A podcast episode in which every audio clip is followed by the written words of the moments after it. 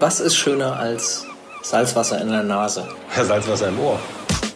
Willkommen bei Salzwasser, dem Wassersport-Podcast von Andrea Höppner und Michael Walter. Wie immer, direkt aus der Agentur Höppner Sport und Markenkommunikation. Michael, mit dir rede ich einfach am liebsten über Wassersport.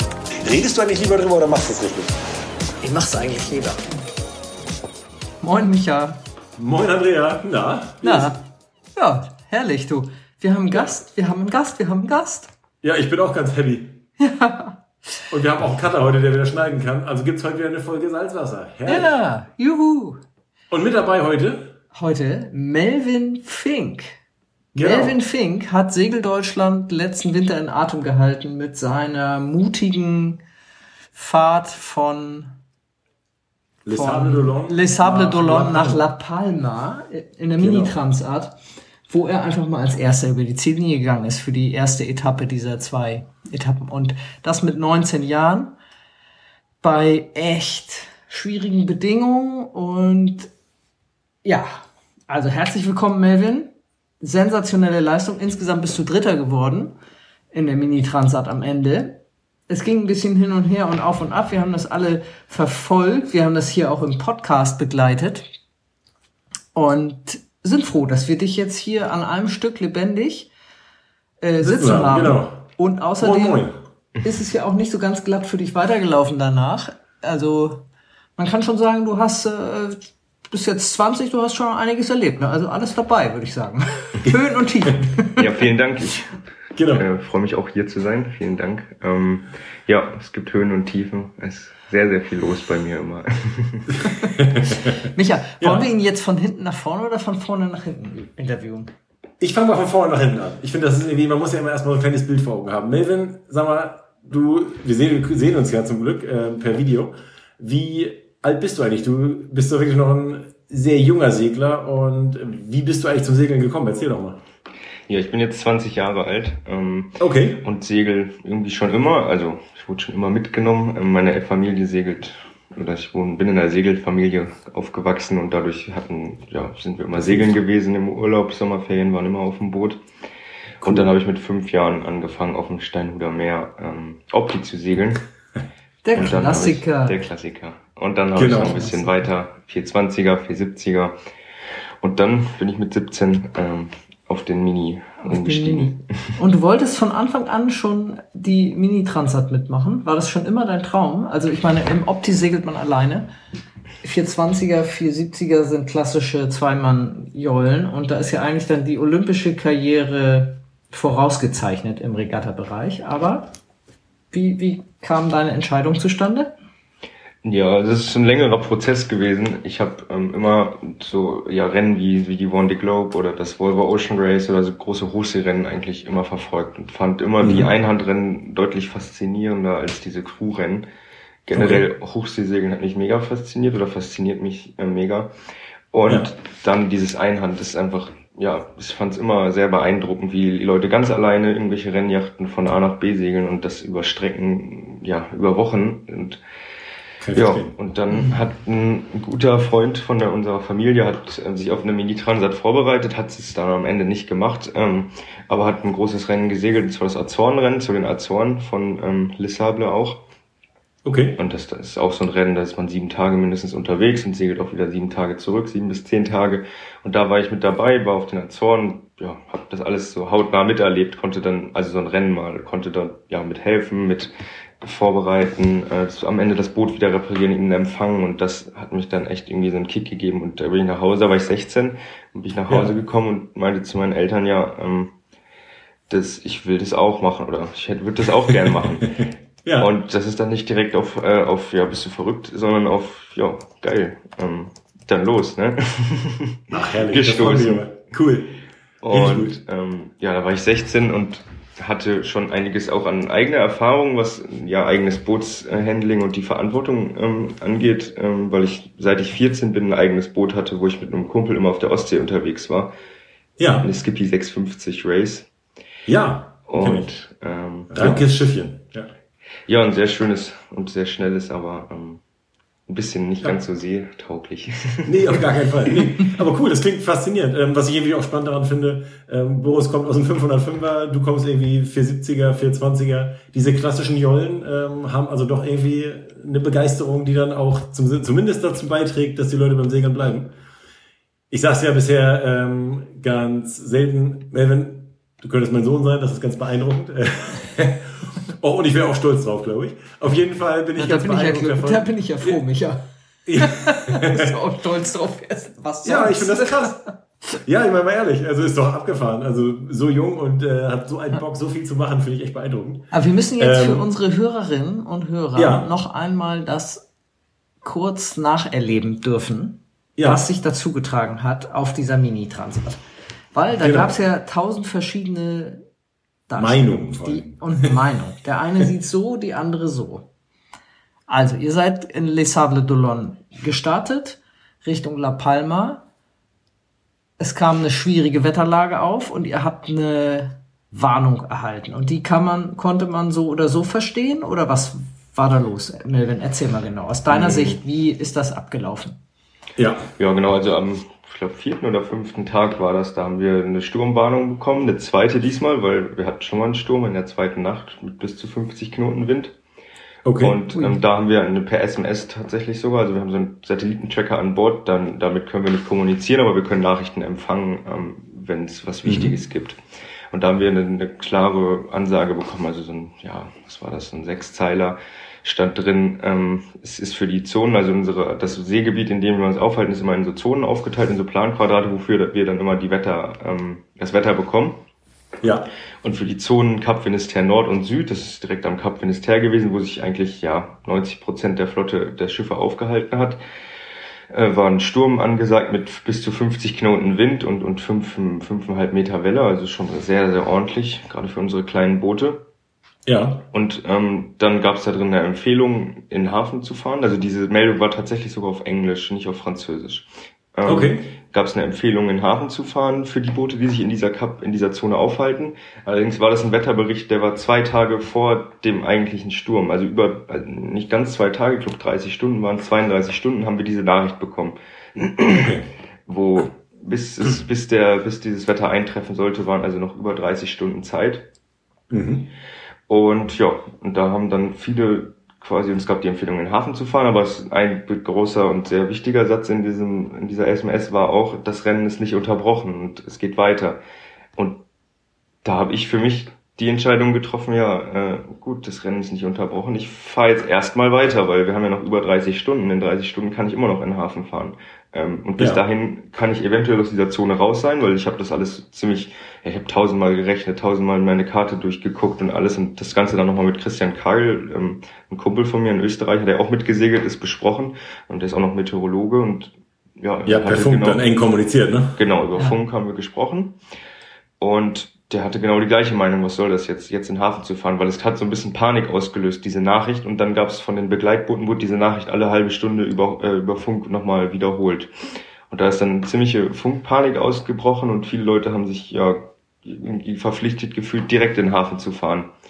Ja. Was aber auch mit Punkten zusammenhing, dass wir halt zwei Tage vorher schon mal 50 Knoten Wind hatten und super viele Schiffe kaputt waren. Also es gab super viel Bruch, weil die nicht vernünftig ihr Boot vorbereitet hatten. Also mein Boot hatte keine Schäden zu dem Zeitpunkt und deswegen habe ich gesagt, ich segel jetzt erstmal mindestens 24 Stunden weiter. Wir haben uns einen Hafen ausgesucht, der war 160 Meilen entfernt, der lag in Portugal.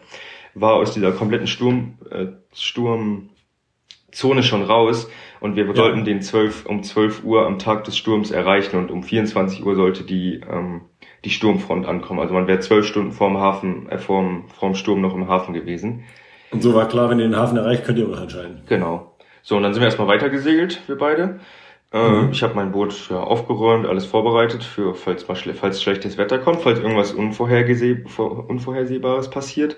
Und dann bin ich aus, sind wir ziemlich zügig in der Nacht noch aus dieser Zone, wo der Sturm sind, äh, rausgesegelt. Und ich habe es insgesamt dann bis zum Sturm habe ich äh, irgendwie 100 Meilen vom ja von der Zone weggeschafft. Und um 15 Uhr kriegen wir mal, mal ein Wetter. Darf ich ganz kurz eingehen? Ja. Nur, das, ähm, nur mal einmal für unsere Zuhörer. Also, so ein, da kommt so eine Sturmfront und die hat einen Schwerpunkt in der Mitte und dann irgendwie einen, äh, auf Starkwindzone drumherum und du hattest dich halt einfach schon relativ weit von diesem Sturmtief Richtung Süden verabschiedet. Warst also, Also das Zentrum sollte, genau, das Zentrum sollte, von- das Zentrum von dieser Front sollte in, äh, in der Zone Kap Finisterre Nord sein und zum Zeitpunkt der Sturmwarnung war ich schon in der Zone Süd, also war schon mal ungefähr 100 Meilen vom Zentrum entfernt. Okay. Aber für die Kap Finisterre Süd gab's, wir haben ja keine genauen Wetterkarten, sondern wir kriegen nur irgendwie das so übermittelt. Ähm, einfach, es wird Ja. nur gesagt. Und für eine Zone, die irgendwie 150 Meilen lang ist und 300 Meilen breit ist, also es ist ein super großes Gebiet. Und deswegen Ja, wollte ich mich, wollte ich für Ja. mich sicher sein, aus dieser kompletten Zone einfach raus zu sein, um, äh, dann bin ich auf safe. mir sicheren Seite gedacht. zu sein. Ja. Genau. Jetzt noch mal kurz zum, zum Funken. Also was ich, ich komme ja vom Surfen und nicht vom Segeln. Ich habe gelernt, dass bei der Mini-Transat man keinen so richtigen Kontakt nach außen haben kann. Aber ihr habt Kontakt untereinander. Ja, also ihr könnt euch untereinander über Funk unterhalten, aber ihr könnt nicht Hilfe von Dritten, sag ich jetzt mal, von außen übernehmen. Also ihr könnt euch nicht einen Navigator und einen Wetterexperten an Land setzen, der euch sagt, am besten deine Route so und so fahren. Oder wie ist das? Genau, also wir haben relativ strenge Regeln. Wir dürfen kein Satellitentelefon haben. Das heißt, wir kriegen alle den gleichen Wetterbericht einmal am Tag, aber wir dürfen nichts von außen nochmal bekommen. Das ist okay. einfach Chancengleichheit und, und Budget klein halten. Dann, und wir haben keine elektrischen Seekarten. Das heißt, wir haben nur eine Papierseekarte und ein normales GPS, was eine Position gibt und, und eine Richtung, einen Kurs. Ähm, Ja. und das macht, das macht das Ganze auch noch ein bisschen kompliz also ein bisschen schwerer gemacht. Und wir haben nur das UKW-Funkgerät, was so 10 bis 15 Meilen geht, je nach, je nach Wetter. Und Mast ist ja nicht ganz so hoch. Und dadurch haben wir eine sehr eingeschränkte Kommunikation. Wenn die dann auch noch auf Französisch stattfindet, verstehst du quasi gar nichts. Aber für mich war das auch gar nicht wichtig, eigentlich das zu verstehen, was die Franzosen da reden, weil für mich war, ich hatte ja einen Plan, ich wusste, dass es regelkonform ist und ich fahre das jetzt erstmal, habe ich mir gesagt. Und ich, Christian hat es genauso gesehen. Ähm, das Ja. hat mir das irgendwie abge, nochmal abgesichert, weil da war schon Das ziemlich viel. Traffic, ziemlich viel Panik und dann die Spanier haben dann auch noch auf Englisch ganz viel geredet. Aber man hat schon einiges verstanden. Man hat auch mitgekriegt, ähm, dass viele in den Hafen fahren und jetzt auch direkt in den Hafen wollen. Ja. Aber Christian ist ja auch ein äh, erfahrener Segler, ne? Ich meine, Genau. wie viele Mini-Transats hat der gesegelt? Eine schon und ist schon zwei, dreimal über den Atlantik gesegelt. Genau, Nochmal. okay, Also ja. der kennt sich super aus und hat dann auch noch äh, Meteorologie studiert. Also ich habe gedacht, wenn er dann, also dann, wenn er das sagt, er hat ja auch noch ein Kind zu Hause und eine Frau so und dann, so, der ist ja nicht bekloppt. Ja. Der- der Das ist das, was ich, wenn ich jedes Mal, wenn ich im Flugzeug sitze, denke ich das auch immer. Der Pilot hat ja bestimmt auch Familie. Ja. Der wird das schon machen. Ja, aber ich meine, ich kann das gut nachvollziehen. Und vor allem, wenn in der SMS wortwörtlich drin stand, das Rennen ist aber nicht unterbrochen, dann wägt man halt für sich selbst ab. Und, Ja. Ähm, Ja, und das große okay, Problem dabei, was am Ende rauskam, äh, ist, dass die sich, dass es so ein paar Motivatoren gab, die diese Massen in Bewegung gesetzt haben.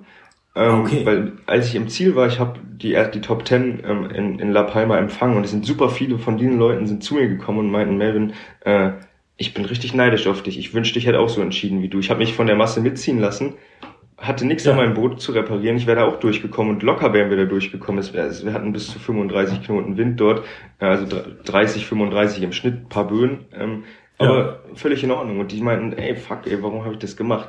Weil diese Motivatoren, die sind dann im Hafen gewesen. Und das ist, das ist, das mir wurde, dass ich mir wurde vorgeworfen, ich habe mich nicht regelkonform verhalten, was totaler, totaler Müll ist, weil die Leute sind in den Hafen gefahren und ähm, nachdem du einen Fuß in Land setzt, bist du machst du einen Technical Stopover und der wird mit 24 Stunden bestraft. So und dann dieser Technical Stopover bedeutet, du kannst dann dein Boot reparieren und alles. Dann haben die, die Leute haben dann angefangen, ihre Boote zu reparieren. Es wurden neue Autopiloten gekauft, es wurden neue Batterien gekauft, neue Windanlagen, die kaputt gegangen sind im ersten Sturm. Ähm, nach Hause wurde telefoniert, es wurde nochmal schön Facebook gecheckt, es wurde äh, Wetter gecheckt, es gab nochmal ein extra Wetterbriefing von unserer Trainingsgruppe, was alle mitbekommen Ja. haben, quasi, also die wurden einmal geresettet, komplett. Ja. Und ich bin da draußen, habe das Risiko, dass mir was passiert, weil das hast du immer, das kann sein. Ja. Das Hab geht auch 95 Keine Ahnung, genau. ja. Und, und, und ähm, dann wird mir das vorgeworfen, dass ich mich nicht regelkonform ge- verhalten habe oder unsolidarisch. Und die Leute, die haben sich da alle nur von vorne bis hinten gegenseitig beschissen. Da gab es riesengroße Streits, die haben sich dort gegenseitig gegeneinander protestiert, weil der eine fährt, zum Beispiel der letzte, der in den Hafen gekommen ist, der liegt ja ganz außen im Päckchen bei so einer Regel, der fährt natürlich auch als erster wieder los. So, da sind Ver Platzierungsverschiebungen haben da stattgefunden. Da sind welche, die waren vorher 40. weil irgendwas kaputt gegangen ist, sind sie halt voll zurückgefallen konnten im Hafen, weil sind einfach bis zu dem Hafen vorgefahren, wo die Führungsgruppe lag, äh, weil war ja genug Zeit, über 30 Stunden, ähm, haben ihr Boot repariert, sind als erstes Boot wieder losgefahren und hatten Top-Platzierung, traumhaft. Aber Ja. da kannst du ja nicht die Leute, die äh, dann Nee, das Risiko also ich- eingehen, irgendwie noch ähm, ich- anprangern. Ich gebe dir da völlig recht. Also ich glaube, wir haben uns da auch damals ähm, sehr auf deine Seite geschlagen. Ich fand Ja. das äh, sehr, sehr gut nachvollziehbar. Vor allen Dingen habe ich halt auch mal gedacht, naja gut, ich meine, es ist ein Offshore-Rennen. Und ähm, was wäre denn passiert, wenn es drei Wochen später mitten auf dem Atlantik so gewesen wäre? Da hättet ihr euch auch durchbeißen müssen. Aber ja um nochmal ganz Hafen, kurz, ne? genau, um nochmal ganz kurz zurückzugehen zu dieser Situation. Also ähm, wir haben jetzt ein bisschen vorgespult zwischendurch. Du hast dich also ähm, dagegen entschieden, den Hafen anzulaufen, auch den, den du mit Christian abgesprochen hattest, weil du merktest, naja, die Bedingungen sind okay. Ähm, ich bin schon so weit südlich, dass es eigentlich passen sollte. Ähm, segel ich weiter. Und ähm, hast dich dann ja auch weiter Richtung Süden auf den Weg gemacht und bist dann ja nachher tatsächlich auch als erster über die Ziellinie gegangen, da unten ähm, vor La Palma. Wie war so das Gefühl? Ich meine, du hast dich durch den Sturm durchgekämpft. Ähm, ab wann wusstest du eigentlich, dass du äh, in Führung liegst? Also man muss einen kleines, kleinen Schritt nochmal zurückgehen. Diese Entscheidung Gerne. weiter zu segeln habe ich äh, getroffen, weil es gab ein Wetterbriefing. Wir kriegen um 15 Uhr über so einen Kurzwellenempfänger, also so ein kleines Radio, kriegen wir ähm, von der Rennleitung einen Bericht, Wetterbericht. Ja. Und das war quasi, ja, das war 15 Uhr UTC, also ungefähr, äh, wann war das ja, neun Stunden vor der Sturmfront. Und ich stand dann vor der Entscheidung, ich war die ganze Zeit parallel zur Küste von Portugal und stand, ich wollte dieses Wetterbriefing mir noch anhören und dann entscheiden, ob ich in den Hafen fahre oder ob ich von der Küste wegfahre, weil ich wollte danach diese neun Stunden, wenn ich sage, ich fahre weiter, wollte ich halt von der Küste weg, damit wenn was passiert, wenn mein Mast bricht, Ja. was so der Worst Case wäre, ähm, dass ich nicht, dass ich diese Front abwarten kann und äh, nicht irgendwie in eine blöde die Situation komme. Genau. Genau, und auch also keinen anderen Weg, der irgendwie gefährden muss, hat, sondern also einfach einfach- mich in mein Boot Ja. setzen, wir können die wasserdicht abschotten und dann warte ich da halt, bis die Front vorbei ist, dann kann mich jemand retten.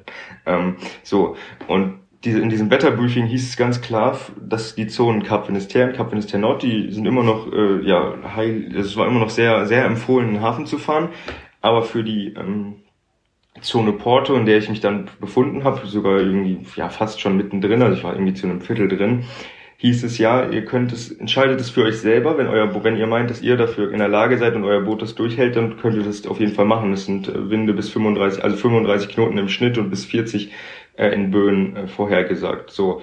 Und da war für mich klar, okay, wie soll es mir besser gehen? Ich habe gepennt die Nacht, Ja. es war wenig Wind, das, mein Boot ist völlig vorbereitet, es ist alles heile. Ähm, alright, so, ich bin dann durch. Und Genau. Christian hat sich gegen, 40 dagegen 40 entschieden, weil er einen. Stromausfall hatte ähm, in der Ja, Nacht okay. davor. Batterien waren leer.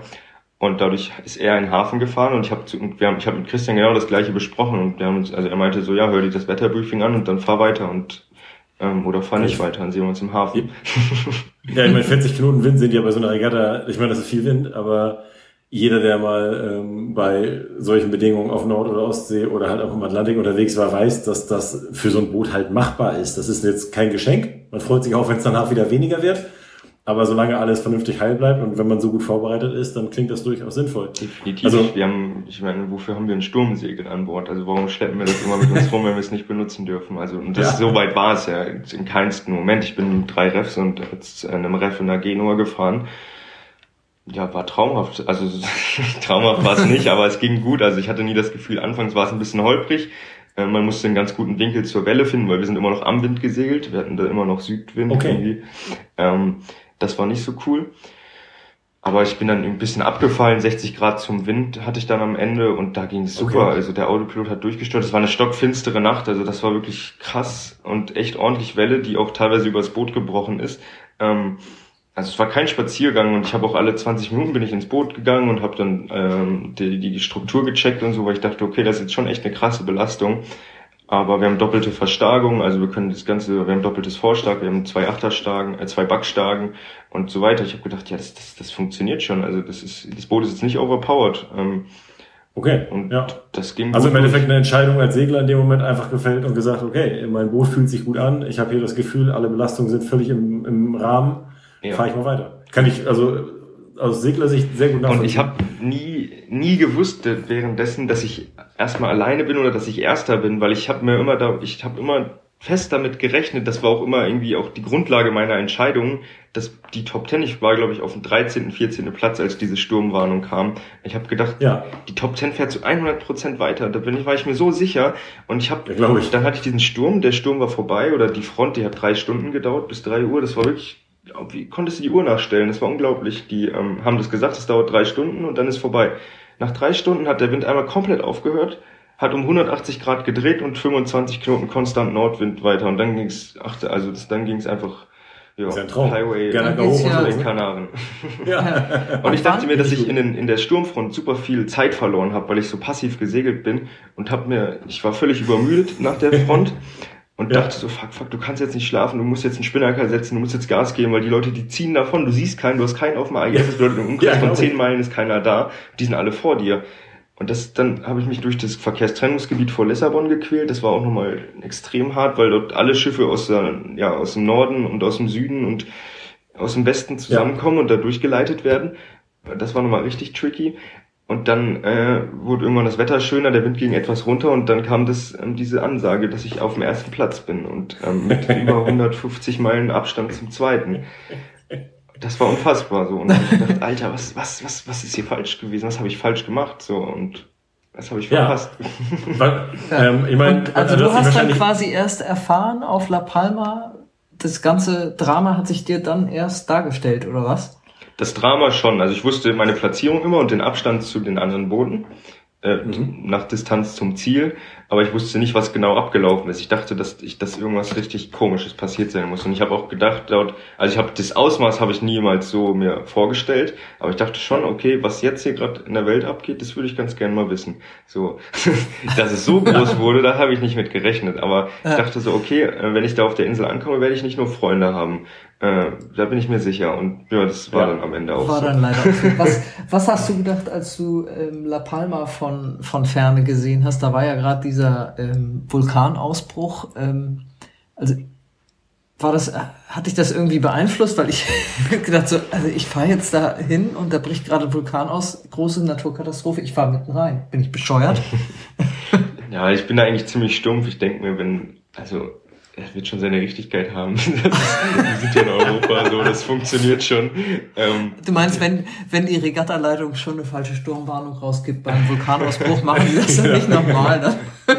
ja, die müssten da auch hingeflogen sein und so. Also Ja. denke ich mir, das passt Ja. schon. Aber es ist sehr beeindruckend gewesen, auf die Insel zuzufahren, weil ein- man hat, ja, ich kann nicht einschätzen, wie weit man das gesehen hat, aber es war eine riesen Rauchsäule vor dieser Insel und die ganze Insel war in Rauch gehüllt. Also du hast sehr spät erst das Land gesehen, richtig. Ähm, Abgefahren, okay. Und ich war schon mal mit dem Mini da, tatsächlich auch mit, also auch mit dem gleichen Boot. Ich habe dort meine Quali gesegelt 2019. Ähm, Okay. Und ja, die Insel sah komplett anders aus. Ne? Glaube ich. Das war echt hart. war so, Zur Quali dieser Moment? 2019 bist du da noch Schüler gewesen? Ja, da war ich 17 und hab's Muss- in meinen Weihnachtsferien, da bin ich am, ja, ein bisschen Ah. früher aus der Schule raus Ja. und bin dann auf die Kanaren geflogen. Dort war dann ein Bootsbauer, der sich um mein Boot gekümmert hat und, und ähm, alles vorbereitet hat und ich bin dann quasi dort angekommen, habe mir noch Essen besorgt, alles einmal nochmal gecheckt und bin dann dort meine Quali gesegelt rund Madeira. Ähm, über Weihnachten und Silvester, das habe ich beides alleine an Bord gefeiert. Ach, cool. Aber- Einsam. Aber Moment mal, Madeira ist doch nicht auf den Kanaren. Das ist ja Nee, dann nee. schon eine ganze Ecke. Das ist ja Richtung Genau, man muss 1000 Madeira Meilen gehört nonstop zu, alleine segeln. Zu Portugal oder Genau, so Richtung Portugal. Azoren fast schon, ne? Ja, Madeira liegt 1000 auf dem. Weg von Europa zu, nach Kanaren und fährst eigentlich direkt dran vorbei. Das sind Ja. die 500 Ja. Meilen von den Kanaren und ich musste für einen Teil der Quali für die Mini-Transat sind 1000 Meilen nonstop und alleine zu segeln. Nicht im Regatta-Modus, sondern ganz entspannt. Ach so, einfach nur. Genau, zu zeigen, damit machen- man, dass man alleine an Bord auskommt. Also man hatte auch ein Handy dabei, also es ging alles in Ordnung. Man hatte viel Essen dabei, viel Trinken, äh, Ja. gar nicht irgendwie. Daddelt, daddelt ein bisschen bei Ja, Facebook rum. Genau, man hat schön Netflix auf dem iPad, das ist ganz entspannt. Super. Das klingt Ja, echt aber- nach einem Spaziergang. Aber ähm, Genau. ich glaube, ich möchte trotzdem nicht tauschen. Bist du, wirst du seekrank eigentlich? Total dämliche Frage, aber. Das ist gar nicht so eine dämliche Frage. Viele Leute werden seekrank, auch beim, also auch auf der, in der Klasse. Ähm, Aber nee, Gott sei Dank habe ich da keine Probleme. Ich hatte einmal, habe ich, da haben wir, das war aber wahrscheinlich irgend so ein Placebo, da haben wir rumgescherzt noch im Hafen, weil noch eine Mörderwelle stand von der Front, die vorher durchgegangen ist, ähm, vom Azorenrennen letztes, vorletztes Jahr. Da haben wir rumgescherzt, meinten, oh, da wird man bestimmt seekrank und ich habe gesagt, und dann habe ich noch so gesagt, nee, ich werde eh nie seekrank und so. Und dann war ich natürlich erstmal schön seekrank. Ähm, aber das war nur eine Ausnahme, sonst habe ich das eigentlich nicht, Gott sei Dank. Herrliche Nummer. Ja, jetzt wir, Jetzt äh, machen wir mal einen kleinen Zeitsprung. Du bist dann als Dritter letztlich, also du bist Dritter in der Mini-Transat geworden, was Ja. sensationell ist. Eigentlich hättest du ja gewinnen müssen ne, mit dem Vorsprung, aber das wurde irgendwie nochmal zurückgerechnet und Sie haben nachher, glaube ich, irgendwie allen eine 24-Stunden-Strafe oder was war das? Sie haben irgendwie. Genau, die haben alle Leute, die angehalten haben, haben sie einfach pauschal 24 Stunden Zeitgutschrift gegeben. und das Witzige ja. da, oder das Witzige, das Traurige dabei ist, dass nicht, dass nicht berücksichtigt wurde, ob repariert wurde. Also es wurde niemand einzeln angehört, man hätte eigentlich jeden Einzelnen befragen müssen. Man kann, ja. man hätte eine Gutschrift geben können, aber niemals in dieser, in dieser Größe. Für die Leute, die repariert haben, ja. hätte niemand was kriegen dürfen, eher Strafgezüge.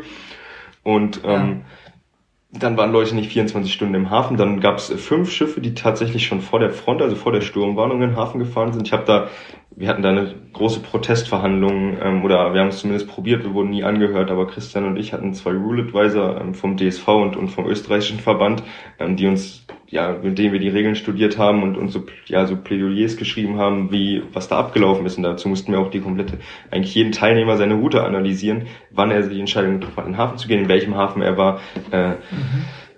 und wie lange. Viele waren nicht, also einige ja. waren nicht 24 Stunden im Hafen, dann haben sich, haben wir rumgefragt, wer hat denn was repariert, wer hat denn was Neues gekauft, ja, da und dann ging dann auch die Anscheißerei los. Es war unfassbar. Die Leute haben sich dort angeschissen, die haben haben sich über die Leute ausgekotzt und alles. Also krass. Da und da wurde ja jedes Mal hieß es bei mir, ich hätte den Mini-Spirit äh, durchbrochen oder den zerstört, ja. der, weil wir ja. alle so, so loyal und so solidarisch sind.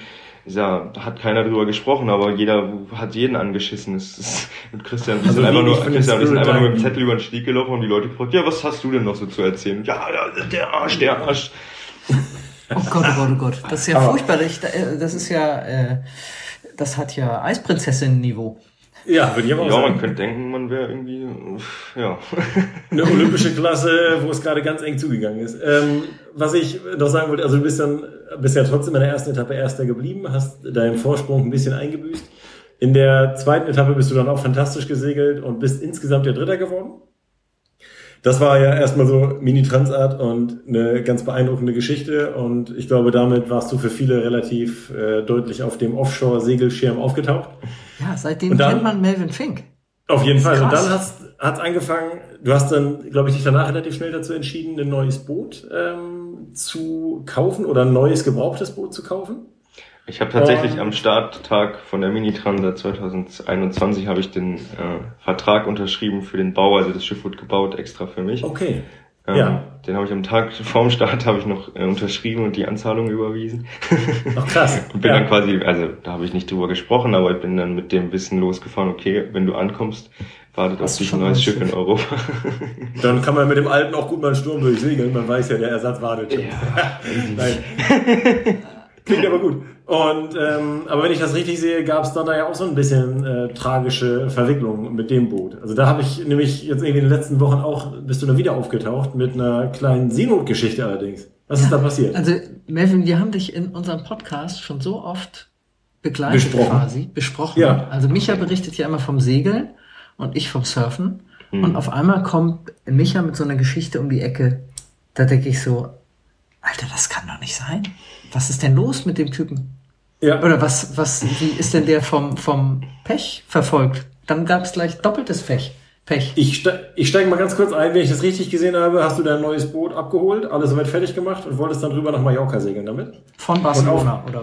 Von Barcelona oder von, ich weiß nicht wo. Genau, von Barcelona, äh, direkt aus der Stadt. Also ich hatte ein neues Boot bekommen im Februar. Genau. Das habe ich bis April fertig gemacht mit einem Bootsbau, also alles irgendwie optimiert. Das Boot war nackt vorher, es kam einfach leer aus der Werft, ohne irgendwas.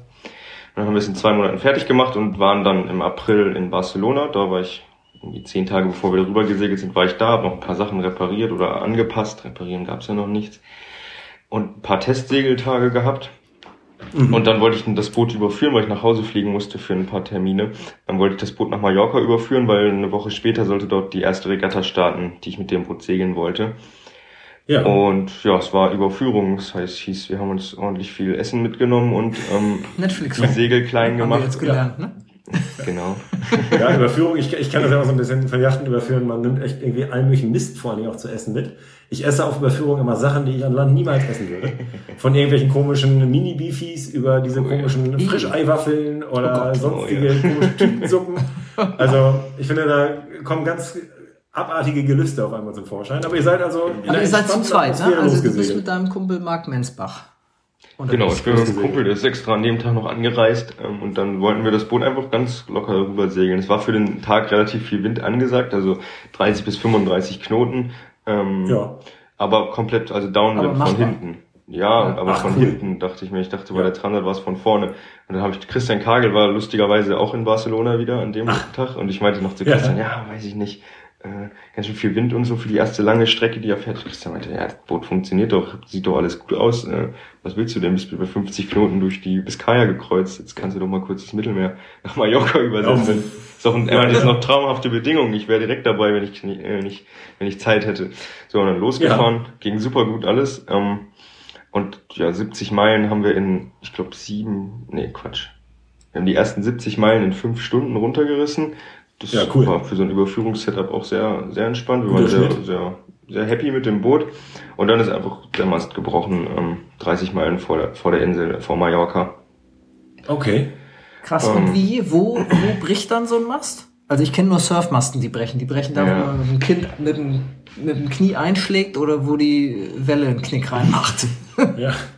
Ja, also Über der das, Saarling, das, oder? das, ähm, der, eigentlich bricht der Mast über der ersten Saarling, weil der ist ziemlich Ja. hart verstärkt, aber das Komische Ja. bei mir war, dass der Mast nur eineinhalb Meter über Deck gebrochen ist. Ach. Ähm, Zwischen Deck und erster Saarling? ja, genau.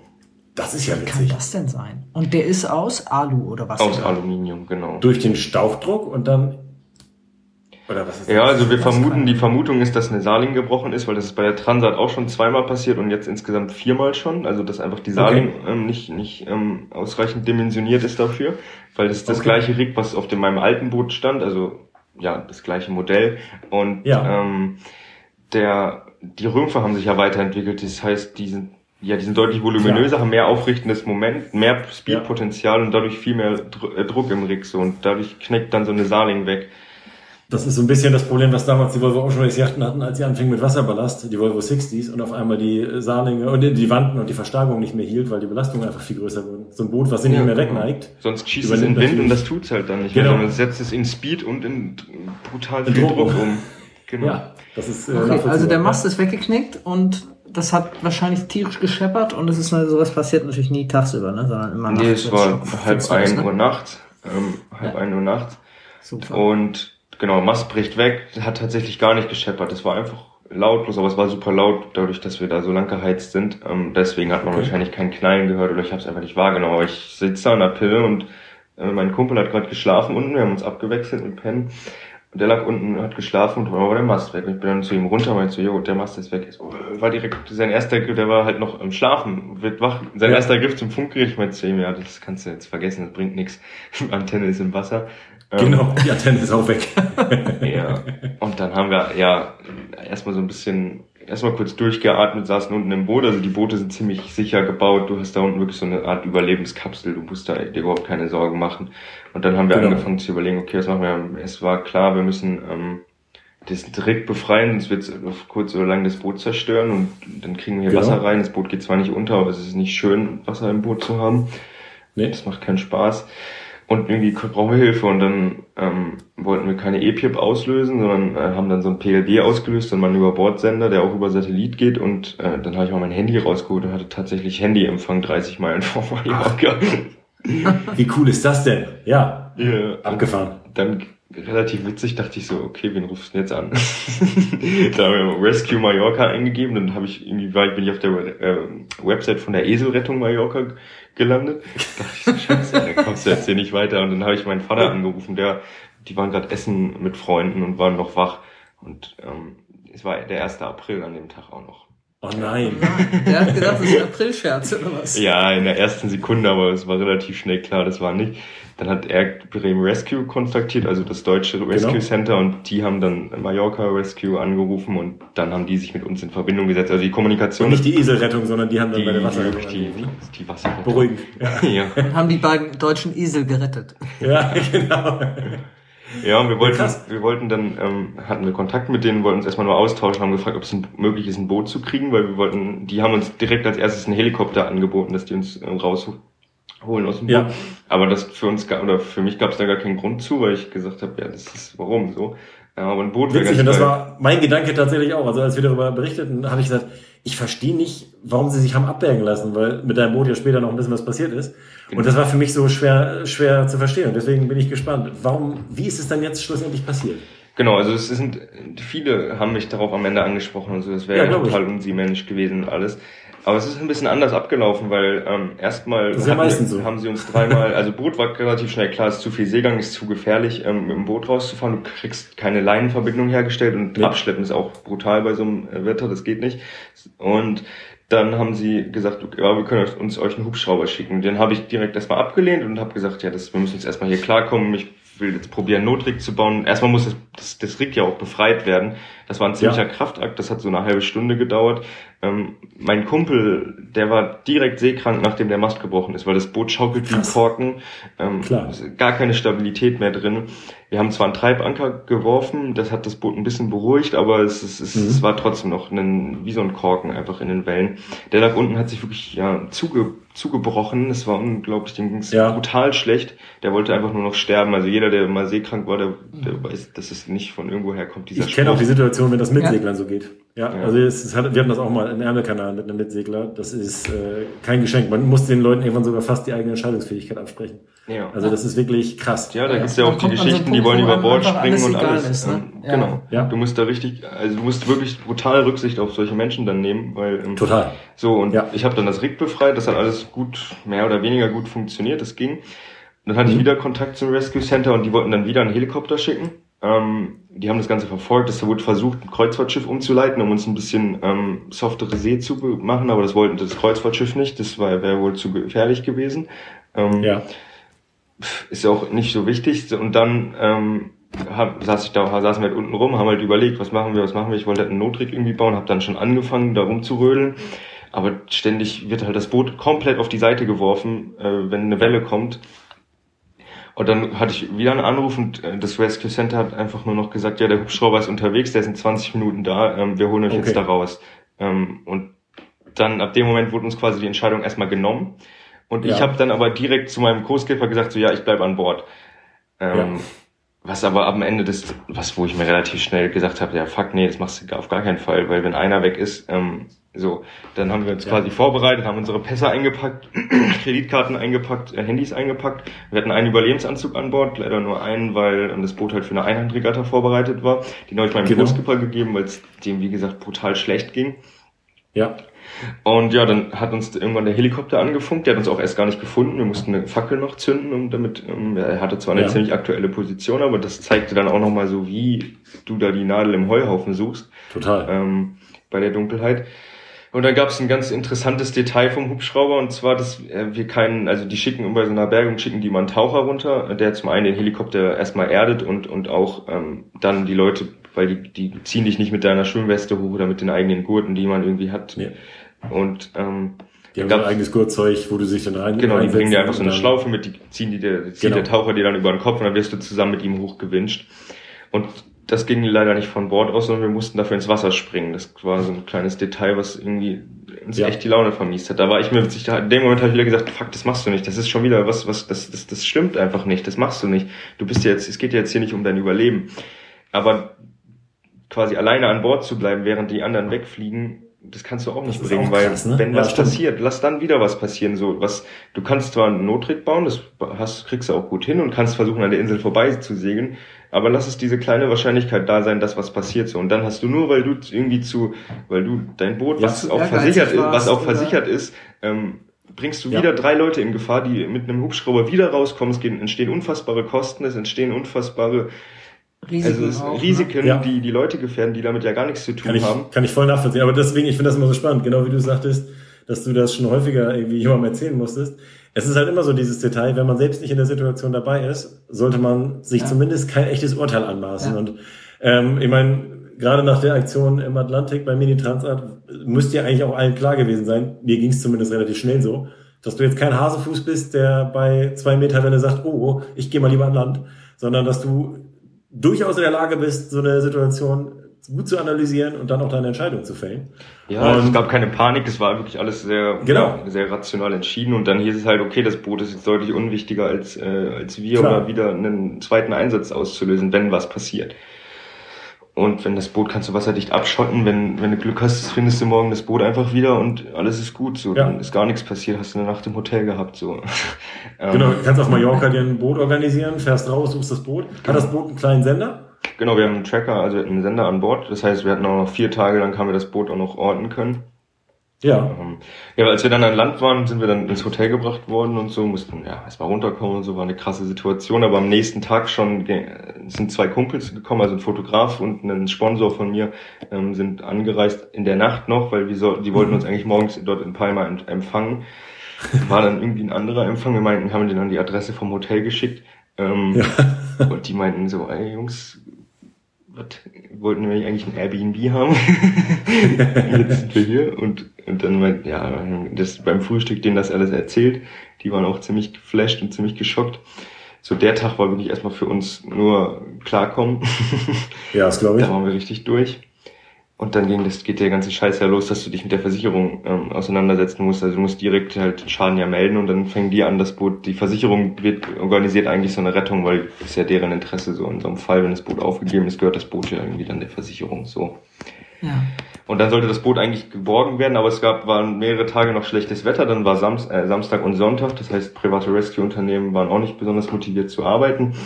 Und Ja. ähm, ja es ist ziemlich viel schief gegangen. Wir haben selber kein Boot ausleihen können, weil ähm, ja, an der, der an der Seite, wo, wo das, das Boot rumgetrieben ist, äh, war noch relativ viel Seegang. Es gab ein, paar, ein paar Boote, die wir hätten leihen können, die wollten aber 10.000 Euro für einen Tag äh, Motorboot haben. Was Ja, auch relativ sportlich. sportlich ist, wo du dann aber auch nicht weißt, ob du da irgendwas von wieder siehst oder ob du das Boot überhaupt findest, weil du suchst ja immer noch die Nadel im Heuhaufen. Der Tracker sendet zwar alle paar Stunden mal eine Position. Ähm, Aber Ja. innerhalb von ein paar Stunden kann ja auch viel passieren. Ne? Und ich meine, wenn man merkt, der Hubschrauber findet so ein Boot von oben kaum, dann kann man sich vorstellen, wie das ist, wenn ja, man zum Boot sucht. wir haben schon versucht, Und ich meine, einen Piloten 10.000 zu finden, der uns fliegt, der das Gebiet Ja. abfliegen kann mit so einer Sportmaschine. Ähm, Ja. ja, das ist echt hart. Ja. Also, Also Ende vom 10.000 Lied Euro ist ist, auch nicht der Kurs bei der Palma Vela. Ich glaube, da kosten Boote auch weniger. Bitte? Also es sind, äh, während der Palma Vela oder andere Regatten da auf Mallorca ist äh, 10.000 Euro auch nicht der normale Schlauchbootkurs. Das ist schon ein sportlicher Preis, den sie da aufrufen. Ja, ja. Herrlich. Ist und das. Ende vom Lied war? Das? Genau, das Boot ist Das dann Boot. vier Tage nach der, ähm, nach der Bergung ist es gestrandet, ähm, neben Soller in Mallorca, in der Nordspitze von Mhm. Mallorca.